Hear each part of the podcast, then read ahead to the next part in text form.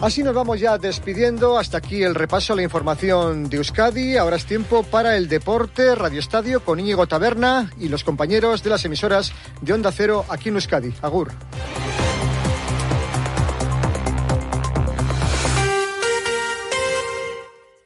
En Onda Cero, Radio Estadio Euskadi, con Íñigo Taberna. Tal? Bienvenidos a esta edición de jueves 4 de enero a Rachaldeón. El Athletic se enfrenta esta tarde al Sevilla en el Sánchez Pijuán en la última jornada de la primera vuelta liguera en la primera división. Finalmente, Valverde ha decidido no convocar a Geray, que ya entra con el grupo recuperado de una lesión muscular. Su ausencia se une a las ya conocidas de Dani García e Iñaki Williams, que ya está concentrado con ganas para disputar la Copa de África. Un Athletic que el domingo se medirá a Leibar y Prúa en los 16 de final de la Copa del Rey. El Alavés, por su parte, recibirá el sábado al Betis en Mendizorroza, la Real. Se enfrentará el domingo al Málaga en la Rosaleda y, por último, el Amorevita también jugará el domingo contra el Celta en Urriche. En baloncesto, el Vasconia logró ayer una victoria de mucho prestigio y de mucho valor. Derrotó al Panathinaikos en la Euroliga. Y en la Liga Femenina, el Guernica certificó su clasificación para la Copa de la Reina tras lograr la victoria en la cancha del Celta. El Araski también se impuso al Cadillac mientras que el Lidia Coscoten perdió ante el Ferrol. Esto es Radio Estadio Euskadi. Comenzamos. 19 minutos para las 3, hablamos de fútbol ya que hoy se cierra la última jornada de la primera vuelta liguera de la primera división. El Athletic visita al Sánchez Pijuán para medirse al Sevilla a partir de las 7 y cuarto de la tarde. Podrán seguir el partido en el Radio Estadio de Onda Cero. El conjunto rojiblanco no pierde desde el 22 de octubre, cuando perdió 1-0 ante el Barcelona en Montjuic. Desde entonces ha logrado cinco victorias y tres empates en la liga, a lo que hay que sumar los triunfos en la Copa ante el Rubí y el Cayón. En lo que llamamos de liga, fuera de esa mesa ha logrado tres victorias, tres empates y ha cosechado dos derrotas. Un equipo rojo y blanco que es quinto en la tabla con 35 puntos a tres del Barcelona, que jugó hoy ante Las Palmas, y a tres también del Atlético Madrid, que perdió ayer ante el Girona. Valverde ha citado a 23 jugadores para el partido esta tarde. Finalmente, Geray no ha entrado en la convocatoria, aunque el central trabaja con aparente normalidad. Lo ha hecho en las últimas sesiones de entrenamiento. Podría volver a la lista de cara al partido de Copa del domingo contra el Eibar.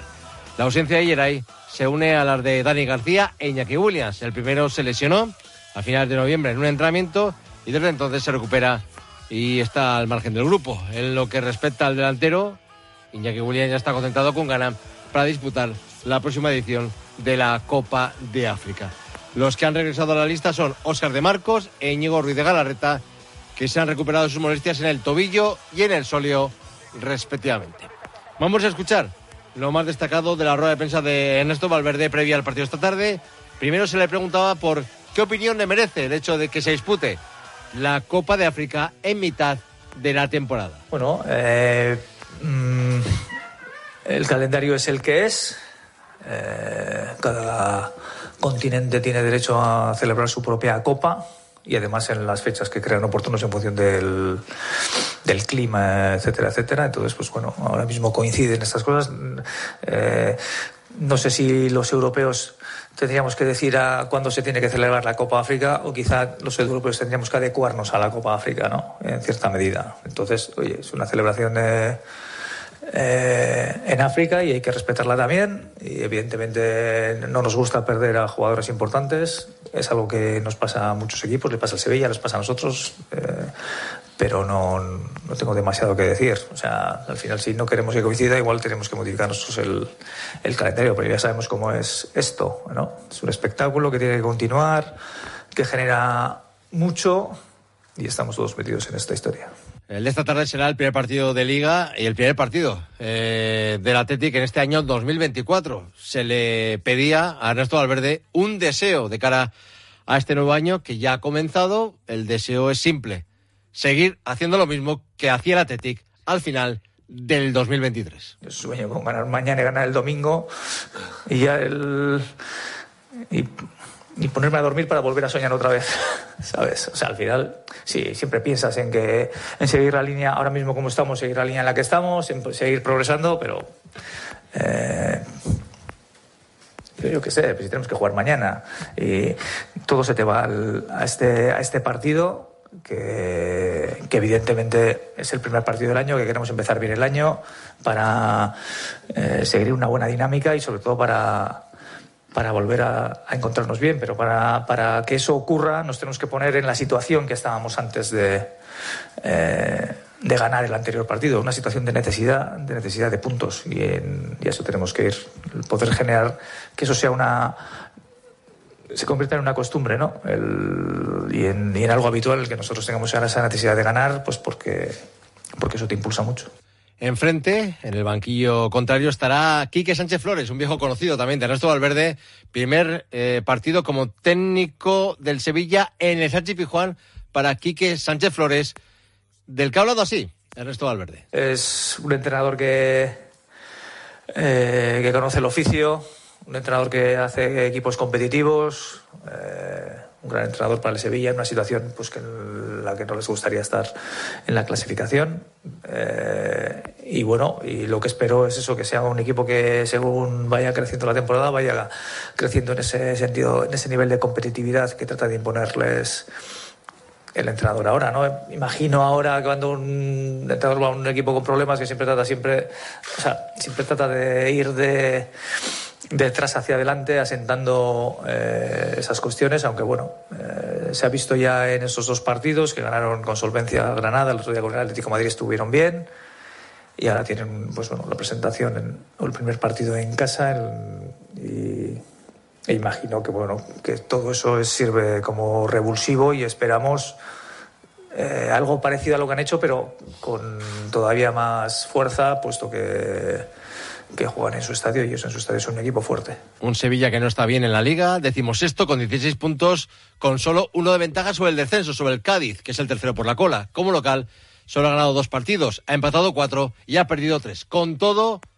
Quique, perdón, Ernesto Valverde avisa y llama la atención acerca del potencial que tiene el conjunto hispalense. Imagino que no tengo ni idea y además es algo que no, lo que no puedo meter, que, intentarán hacerse fuertes desde la parte defensiva para luego ir creciendo ofensivamente, porque tiene jugadores desde el punto de vista ofensivo que te pueden, te pueden hacer daño. Es verdad que tienen la baja de Nesiri ahora, pero eh, con la capacidad que tienen, eh, no vamos a olvidar, el año pasado también estaban metidos en situaciones eh, una situación complicada en momentos determinados de la temporada, en bastantes partidos, y sin embargo después tuvieron esa reacción que puede tener un equipo como el Sevilla, que se metieron en la final de, la Europa League, la ganaron, se metieron en los puestos de, para luchar por los puestos que dan acceso a Europa, en fin, es un equipo que tiene capacidad para, para ello, que de la misma manera que lo hicieron el año pasado y salieron este año, pues lo pueden hacer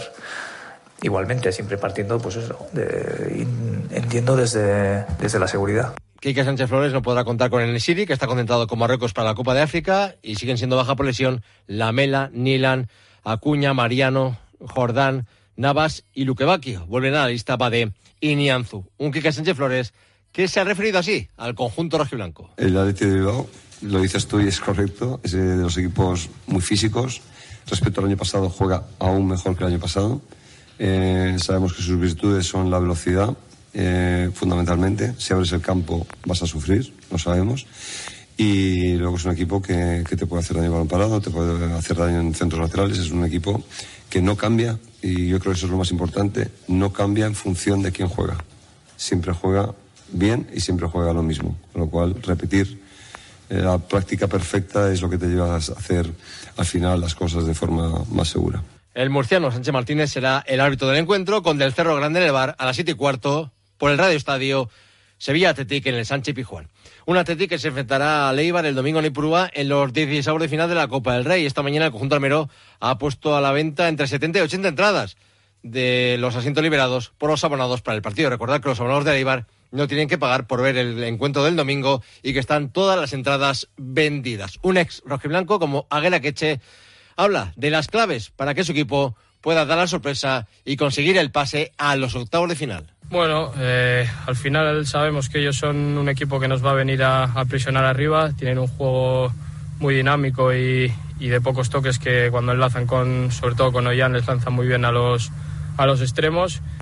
Eh, pero bueno, nosotros creo que tenemos que hacer nuestro juego, lo que venimos haciendo y a partir de ahí intentar mantener la portería a cero que nos viene costando los últimos meses y aprovechar nuestras ocasiones. La Real Sociedad jugará el domingo a las 9 de la noche contra el Málaga en la Rosaleda en estos 16 de final con cuatro bajas seguras.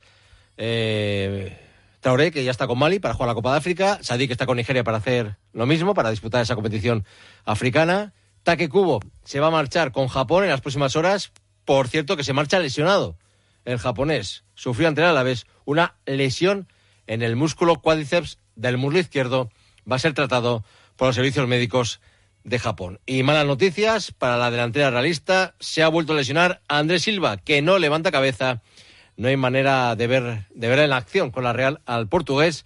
Tiene una lesión en el músculo sóleo de la pierna izquierda, por lo tanto apunta a que estará en torno a otro mes de baja. Se perderá todo el mes de enero de competición. Andrés Silva, veremos a ver si está en condiciones de jugar la eliminatoria de Champions contra el Paris Saint-Germain. Una Real que cierra la primera vuelta liguera con 32 puntos, a 3 del quinto, el Athletic, que tiene un partido menos, y con cuatro de ventaja sobre el Betis, que es el séptimo clasificado. Ha ganado ocho partidos, ha empatado ocho y ha perdido tres. La Real en esta primera vuelta perdió ante el Real Madrid, Barcelona y Atlético de Madrid. Con todo, Martín Zubimendi no está satisfecho con los puntos logrados por su equipo.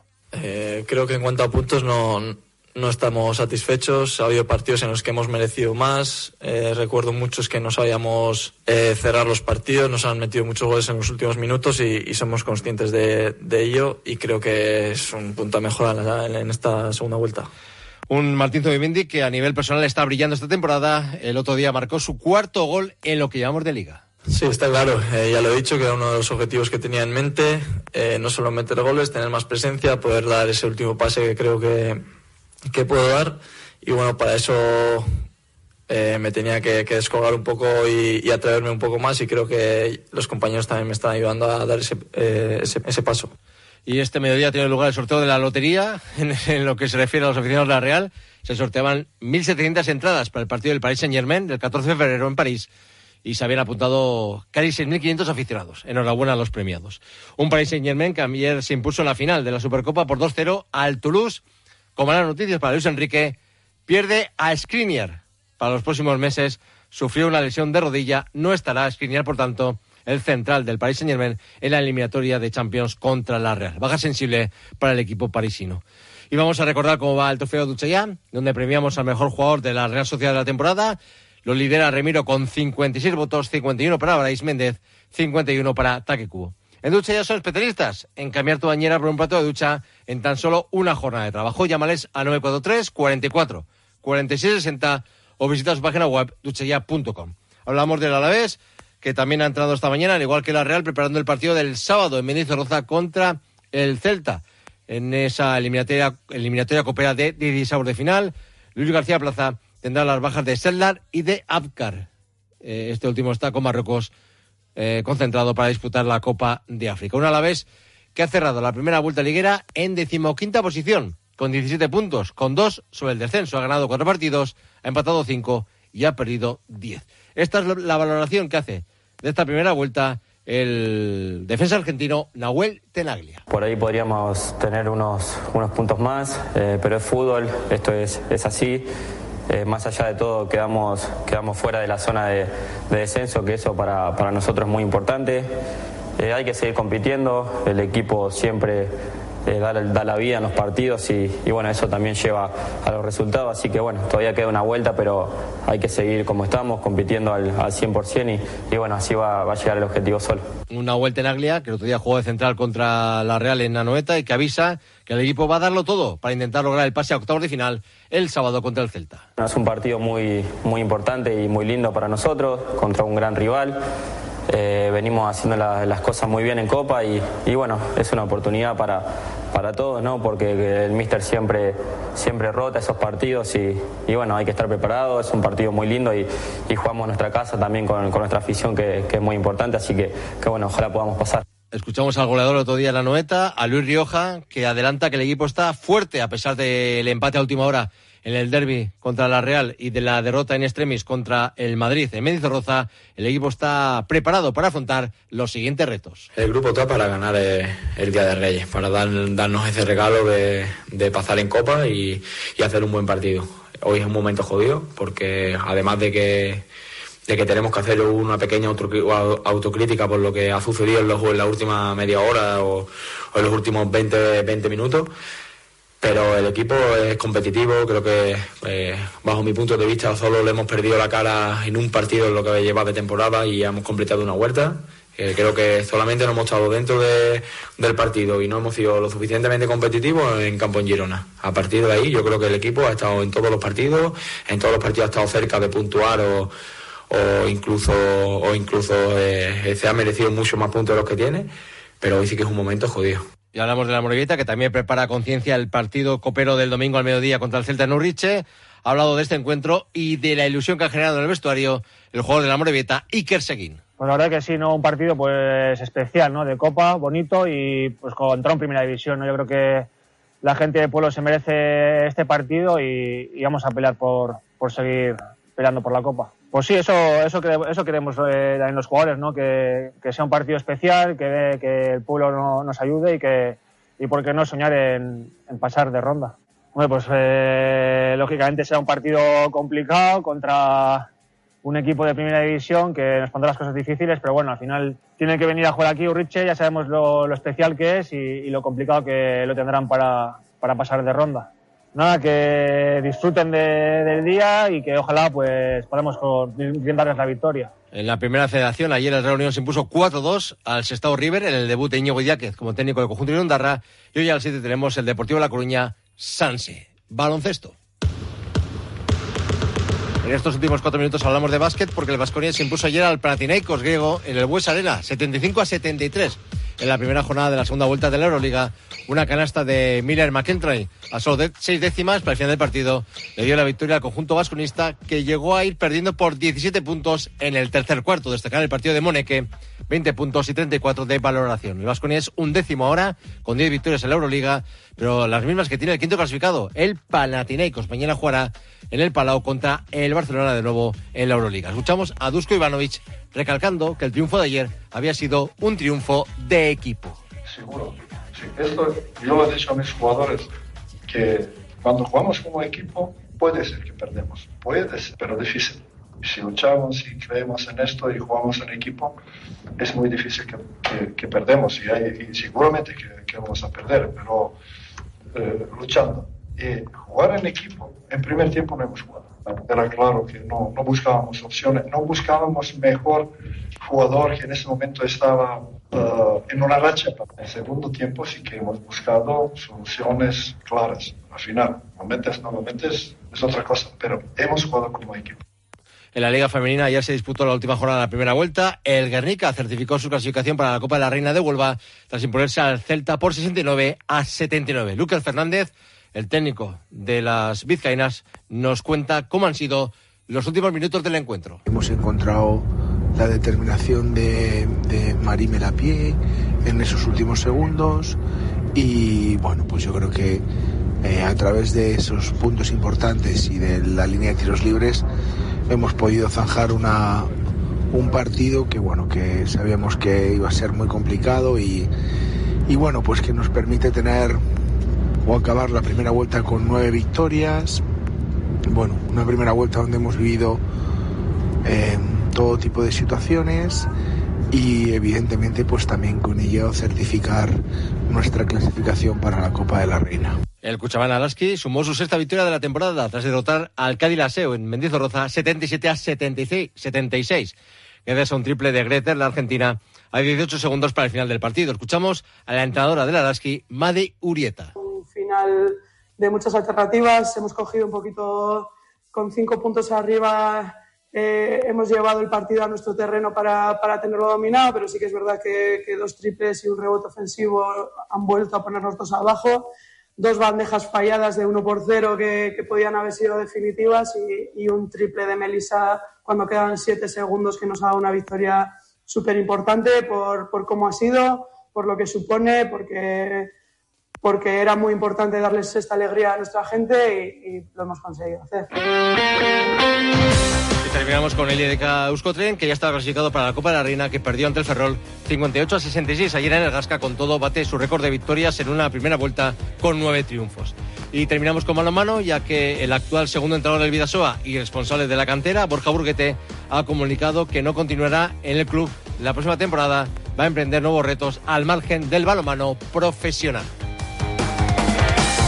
Termina nuestro tiempo. Les dejamos ahora con el repaso informativo de las 3 de la tarde. Luego Julia en la Onda y después el Radio Estadio, donde destaca ese partido del Athletic a las 7 y cuarto contra el Sevilla en el Sánchez Pijuán. La información deportiva volverá mañana a las 3 menos 20 de la tarde en el Radio Estadio Euskadi. Agur, el arte.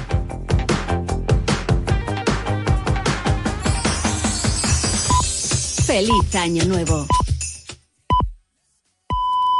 Son las 3 de la tarde, las 2 en Canarias.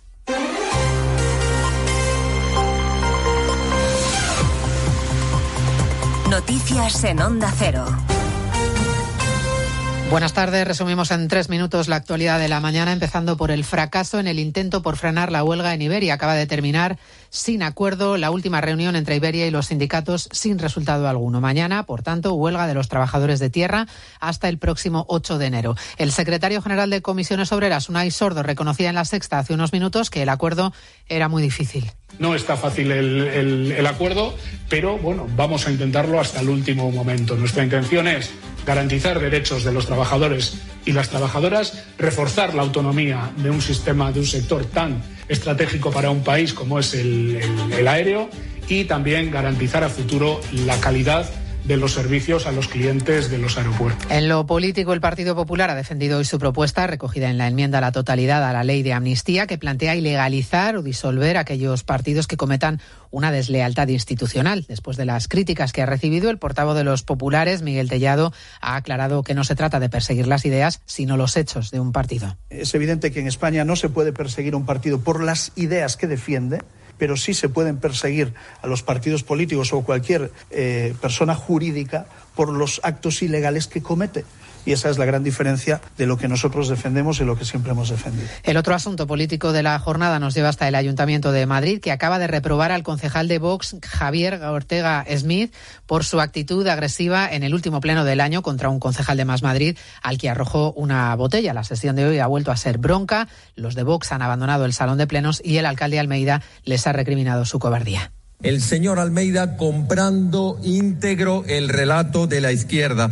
Pues le voy a contestar al señor alcalde y esta vez no voy a hablar de huevos, aunque como diría un ministro del Partido Popular, este pleno manda huevos. Porque es muy cobarde lo que ha hecho ausentándose de este pleno, huyendo de lo que le teníamos que decir los grupos municipales. Y como no tengo ningún problema en condenar la violencia, venga de donde venga, o la intimidación, venga de donde venga, vuelvo a reiterar lo que dije ese día, que necesariamente tiene que renunciar al acta.